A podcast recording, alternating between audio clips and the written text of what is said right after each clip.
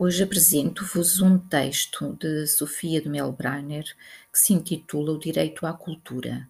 O objetivo é que reflitam uh, no, no seu conteúdo. Passo a ler. O direito à cultura é um direito fundamental.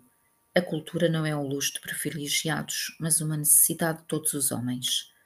Um homem condenado à ignorância é alguém a quem foi roubada uma parte do seu direito à vida Todos nascemos para uma vida verdadeiramente humana, o que não significa apenas o direito à saúde, ao trabalho, ao pão e à casa, mas também o direito à liberdade e à dignidade de saber, escolher e criar.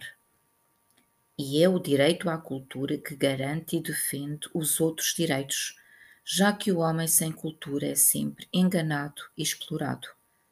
Pode ser explorado pelo capitalista e pode ser explorado pelo falso revolucionário.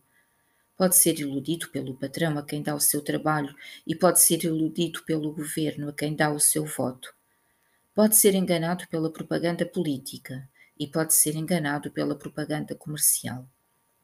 E é por isso que a cultura é necessária à liberdade. Liberdade significa possibilidade de o homem que não tem acesso à cultura da sociedade do tempo em que vive,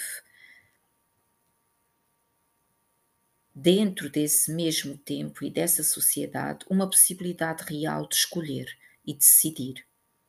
Onde a maioria das populações estiverem culturalmente alienadas, a democracia será sempre parcial, incompleta e, em muitos aspectos, formal e no mundo em que vivemos é necessário que a cultura possa funcionar como antipoder.